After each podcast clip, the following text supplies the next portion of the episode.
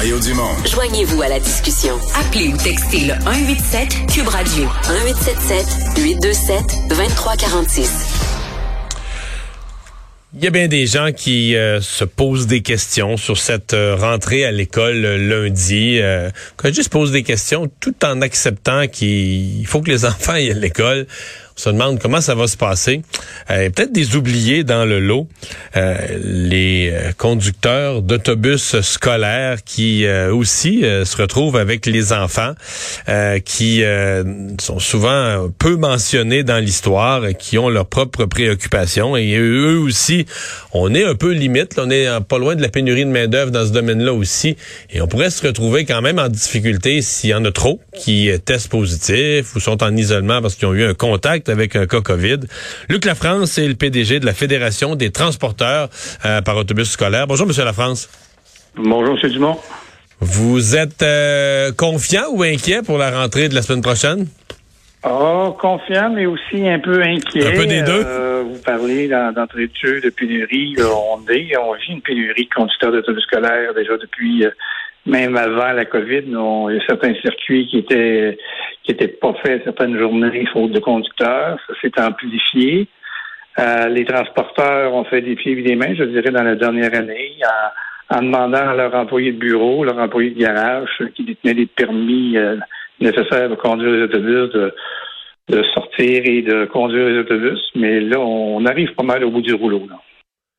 Et ça risque de se produire là. dans tous les métiers présentement. Il y a une grosse circulation d'Omicron. Euh, vous risquez de vous retrouver avec des gens qui vont vous appeler la veille au soir ou le matin même et dire là, euh, j'ai des symptômes, j'ai un test, euh, j'ai fait un test rapide à la maison, je suis positif, je peux pas rentrer. C'est sûr qu'on s'attend à ce que ça arrive la, semaine prochaine au retour au travail des conducteurs lundi. Peut-être qu'il y en a qui seront déjà là absents pour parce qu'ils ont des, des, symptômes, ils seront pas là pour cinq jours d'autres un peu plus tard dans la semaine ou, euh, un peu plus loin. C'est effectivement, ça nous inquiète de ce côté-là. Mais vous m'avez dit, euh, dans certains cas, on a des, des, des, des trajets euh, qui n'ont pas pu être faits parce que le, on n'avait pas de chauffeur sur l'autobus. Il arrive quoi dans ce temps-là? Les enfants vont pas à l'école ou? Ben, il les transporteurs essaient de s'organiser avec les centres de service pour que les enfants, ben là, en plus, on est en hiver, c'est encore plus compliqué, que les enfants ben, soient retardés un peu leur rentrée pour que le, le circuit qui a été effectué par le conducteur. Un, autre autobus qui a déjà un autre autobus qui a déjà débarqué ses enfants va faire cette tournée-là. Là. C'est ça, tout à fait. ouais, il arrive en retard à l'école, je comprends, je comprends. Il arrive en retard à l'école et là, ben, avec les températures hivernales, ça vient compliquer les choses aussi. Donc, avez-vous peur que ça, ça ce genre de situation-là se reproduise? Ben oui, ça nous inquiète de ce côté-là. On a demandé euh, au ministère que les, les constructeurs puissent être sur la liste de priorité pour avoir accès au test PCR. Jusqu'à présent, on n'a pas eu de réponse positive. Là, Est-ce que vous êtes sur la liste Est-ce que vous avez été sur la liste troisième dose? Ben là, tout le monde y est 18 ans et plus, mais euh, prioritaire là, du, du, temps des fêtes? Non, on n'était pas sur une liste prioritaire, mais euh, avec l'âge moyen des conducteurs qui est environ 50, 55 ans, donc tout le monde a, a, obtenu sa, troisième dose. Dans ce côté-là, ça, c'est pas mal réglé. Maintenant, c'est des tests spéciaux qu'on aurait voulu, malheureusement, on n'y aura pas accès. Euh, mais là, on, prends d'une minute à l'autre une confirmation du ministère qu'il y ait des tests rapides qui soient disponibles pour les conducteurs. Parce que là, c'est pas facile de s'en procurer. Même, même quelqu'un qui, qui voudrait en pharmacie, c'est pas facile de s'en procurer. Non, effectivement, c'est pas facile de s'en procurer. Euh, est-ce que les conducteurs se, se, considèrent ou sont considérés à risque? Puis là, je parle dans, je parle pas d'attraper la COVID comme tout le monde là, dans, dans, dans la maison ou ailleurs, mais euh, dans l'exercice de leur métier. Là, euh, le, bon, techniquement, ils doivent pas avoir de contact avec les enfants, mais des fois, avec les tout petits, on peut là, être obligé de les aider ou peu importe aussi. Est-ce qu'ils se considèrent en danger? Est-ce qu'ils portent les équipements de protection? Comment ça se vit pour les, les conducteurs d'autobus?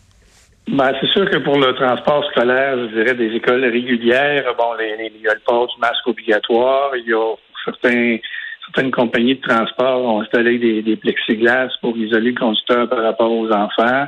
Il y a de la distanciation aussi entre les enfants et les conducteurs. Il y a un deux mètres à respecter. Donc, tout est en place pour essayer le plus possible de protéger le conducteur. Euh, mais là où c'est encore plus inquiétant, c'est lorsqu'on fait du transport adapté ou des enfants un trouble de comportement où le conducteur doit fixer le fauteuil roulant ou aller attacher l'enfant. Donc, il y a des contacts pour mettre plus étroits avec l'enfant. Là, ça devient drôlement plus compliqué, plus, plus dangereux pour un conducteur.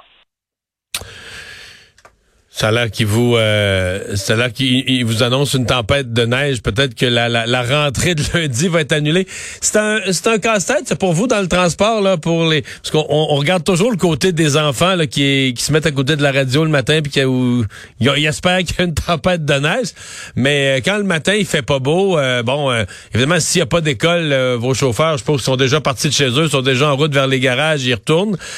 mais si s'il y a de l'école, c'est eux qui ont la job de se mettre sur le sur le chemin, parfois en danger avec des enfants à bord. C'est comment les tempêtes de neige? Dans la tête des chauffeurs d'autobus, ça se vit comment, les, tempêtes de neige? Ben, ça se vit euh, de façon euh, quand même, euh, je dirais, difficile. surtout lorsque les enfants, ils ne ferment pas les écoles dès le matin tôt, puis ils font le premier circuit tôt le matin à 7h, 7h15. Ils rentrent les premiers élèves, puis là, tout à coup, les centres de service décident de fermer. Ils doivent retourner les élèves à la maison. Il n'y a pas nécessairement quelqu'un, un parent pour les accueillir. Ah, parce que les, les, parents sont partis travailler. Fait que là, tu as l'enfant dans l'autobus, puis tu arrives, arrives chez eux, puis il n'y a personne. Ben, c'est ça, ça arrive à l'occasion, ces situations-là. Ouais. c'est préférable qu'ils ferment à l'avance et qu'il n'y ait pas de circuit du tout le matin pour rentrer les élèves à l'école. Monsieur La France, merci. Bonne rentrée lundi. Merci, fait plaisir. Au revoir, le président directeur général de la Fédération des transports d'autobus scolaires.